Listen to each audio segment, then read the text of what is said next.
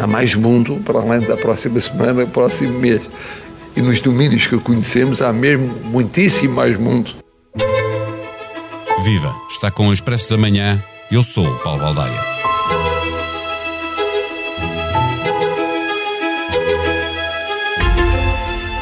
Não é que não estivéssemos avisados sobre a iminência de uma crise política que poderia levar ao chumbo do orçamento, à dissolução da Assembleia da República e à convocação de eleições legislativas antecipadas. Não havia uma grande expectativa sobre a possibilidade do Bloco de Esquerda regressar à maioria parlamentar que tem viabilizado as contas do Estado.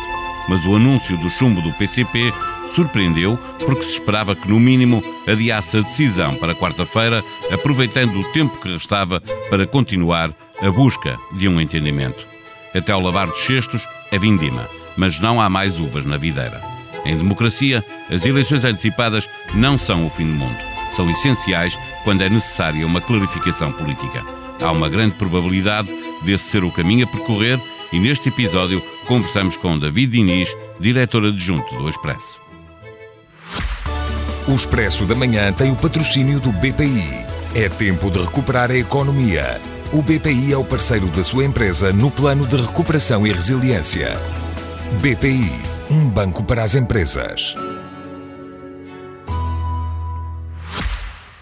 Viva David Inês. Restam poucas dúvidas que entramos numa crise política eh, que terminará com eleições antecipadas. Proponho nesta conversa eh, que olhemos para o que se segue esta quarta-feira, o Orçamento chumba e o Presidente inicia procedimentos para dissolver a Assembleia da República e convocar eleições antecipadas. Ouvindo o Secretário de Estado Adjunto do Primeiro-Ministro no polígrafo SIC, António Costa não se demitirá. O que se deve ou pode esperar de Marcelo nestas circunstâncias urgência na marcação das eleições ou um compasso de espera para permitir ao principal partido da oposição a clarificação da liderança? Eu diria que objetivamente o Presidente da República tem que olhar para tudo. Eh, e olhando para tudo tem que perceber que há vários partidos com eleições marcadas, ao caso o PSD, eh, assim como o CDS, assim como o próprio Chega ou a Iniciativa Liberal, todos os quatro partidos da direita têm eh, eleições marcadas, é verdade que só um, em dois casos há disputas que, são, que se prevêem, um, digamos assim, disputadas, renhidas, um, mas de todo modo o Presidente precisa mesmo de fazer um compasso de espera. Era impensável que um partido como o PSD ou como o CDS fossem com lideranças novas eleitas há 15 dias para eleições, quem diz 15 dias diz há um mês, não, não, tem, não tem lógica nenhuma.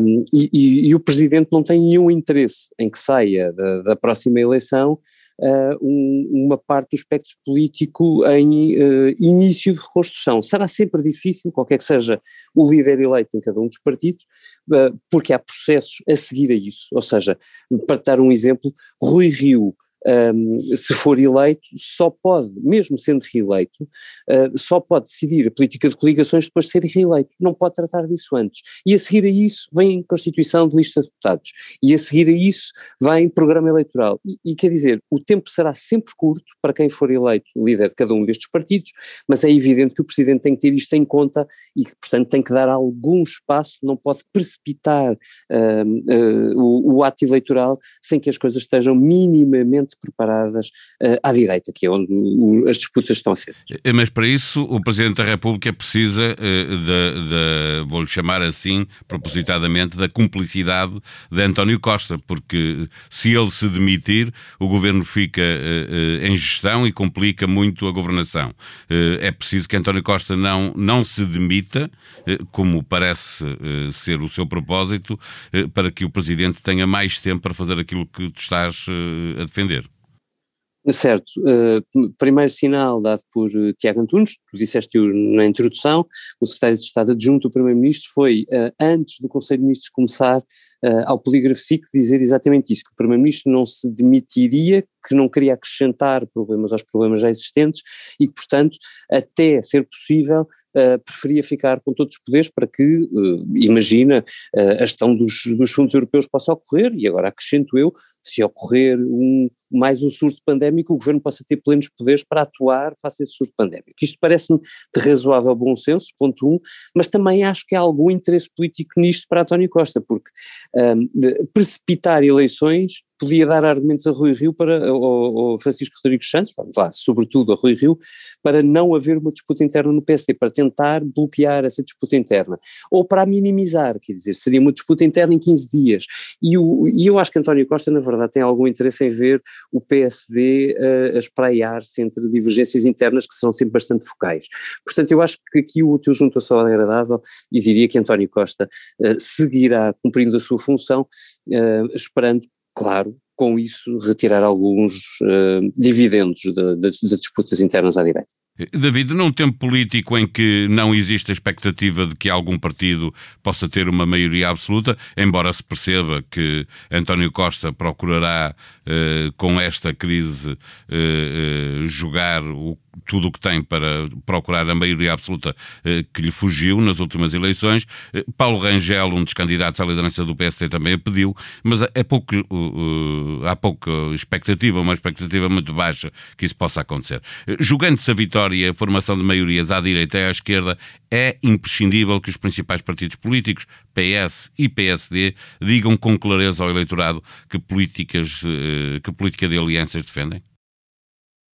Sim, e aí todos terão problemas. Eu, aliás, acho que neste momento as duas partes, portanto, o bloco à esquerda e o bloco à direita, estão quase em espelho. Portanto, nós partimos de.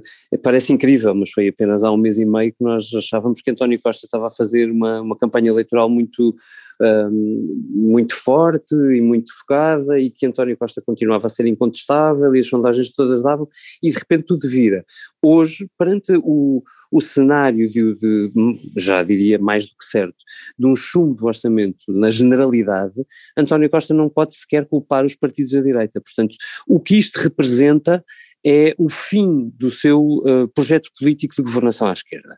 E isso coloca-o num desafio terrível. É que António Costa pode dizer que quer continuar a governar à esquerda, mas vai ter que passar a dizer como depois do chumbo do orçamento, isso é tudo menos evidente e tornará a campanha do Primeiro-Ministro um uh, quase, eh, me atreveria a dizer, uh, uma rua sem sentido ou sem saída.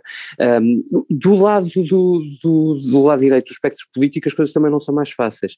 É que, vejamos, há aí duas hipóteses, uh, Rui Rio ou Paulo Rangel a liderar o PSD.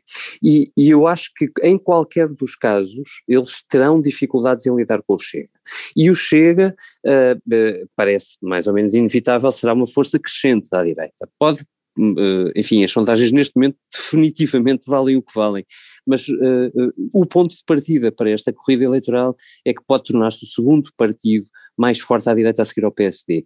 E, portanto, como fazer uma maioria de direita com o Chega. A questão é essa. Uh, Paulo... Deixa-me perguntar-te: o PSD fica obrigado a dizer em que condições, que nós já ouvimos muita coisa uh, uh, no PSD, uhum. qualquer um dos dois, quer Rui Rio, quer Paulo Rangel, fica obrigado a dizer em que condições aceitará o apoio do Chega para governar com uma maioria de direita que, pelo que se percebe, implicará sempre o Chega uhum. aritmeticamente.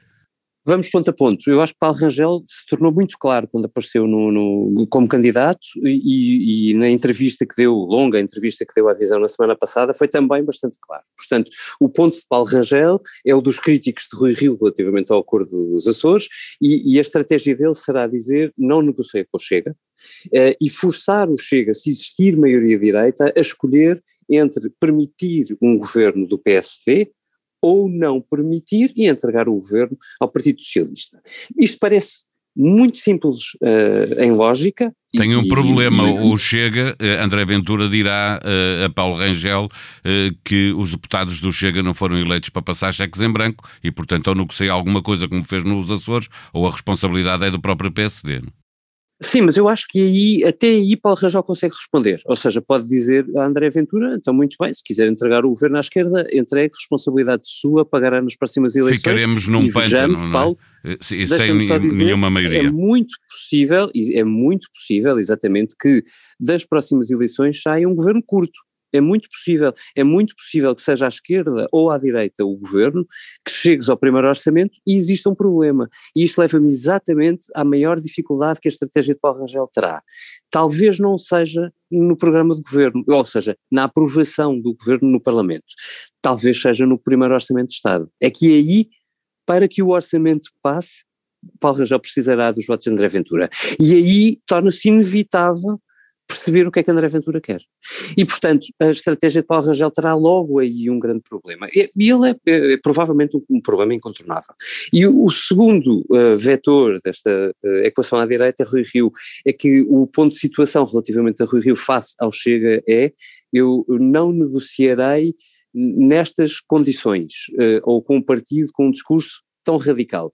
Mas este é o partido que exatamente vai disputar eleições com o PSD, se elas forem neste momento, ou mesmo que sejam daqui a dois anos, sejamos francos. Portanto, o, o, no caso de Rui Rio, esta estratégia terá de ser bastante clarificada, se é um não rotundo uh, ou se é uma posição mais aproximada daquela que defende Paulo Rangel.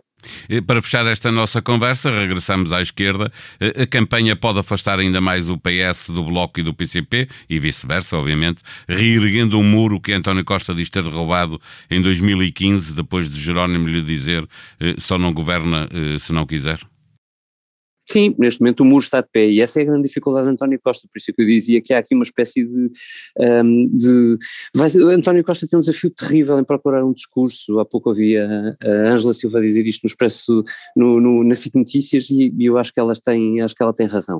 Uh, sem ter mínimo de segurança relativamente a, um, a, uma nova governação à esquerda, ou seja, com o apoio do Bloco e do PC, uh, eh, António Costa fará campanha exatamente a contar com o quê? É que é preciso um candidato a primeiro-ministro dizer como é que governa. Um, e, e, foi António Costa a dizer que o dia em que uh, não contasse com os votos do PCP e do Bloco de Esquerda no seu orçamento, o seu governo acabaria. Depois está a acabar, António Costa irá seguramente para uma campanha, uh, mas das duas uma, ou António Costa consegue uh, uma maioria absoluta, ou António Costa consegue um miraculoso, a esta luz, uh, cor à esquerda. Uh, como qualquer uma das duas perspectivas parece neste momento bastante distante, há sempre um terceiro cenário, e esse é doloroso para o Partido Socialista, é que mesmo vencendo, uh, acabe encostado a um novo chumbo de, um, de, um novo, de uma nova proposta de orçamento na nova legislatura que provoque outra vez eleições legislativas. Aí seria o fim definitivo do caminho de António Costa, porque ele teria de sair e dar lugar a outro no Partido Socialista que procurasse esses pontos que entretanto se perderam. Em expresso.pt encontra todas as notícias que marcam a evolução desta crise política, incluindo a reunião extraordinária do Conselho de Ministros que durou pouco mais de duas horas e terminou por volta da meia-noite. Antes mesmo da crise, foi feita uma auditoria ao Portugal 2020 que chama a atenção para a falta de pessoal, os sistemas de informação e demais problemas que podem levar o país a perder milhões. Em perigo estão também os fundos do PRR e do Portugal 2030 o chumbo do orçamento e a crise política agravam este cenário. O tempo seco e ameno dos últimos dias dará lugar a tempo chuvoso e a uma descida gradual das temperaturas máximas entre os dias 28 e 31 de outubro, entre quinta-feira e domingo. Expresso Amanhã é um podcast diário que pode subscrever no Spotify ou no Google Podcast ou em qualquer outra plataforma digital que tenha no seu computador ou smartphone. A sonoplastia deste episódio foi de José Antunes. Nós voltamos amanhã. Até lá, tenham um bom dia. O Expresso da Manhã tem o patrocínio do BPI. É tempo de recuperar a economia. O BPI é o parceiro da sua empresa no plano de recuperação e resiliência. BPI, um banco para as empresas.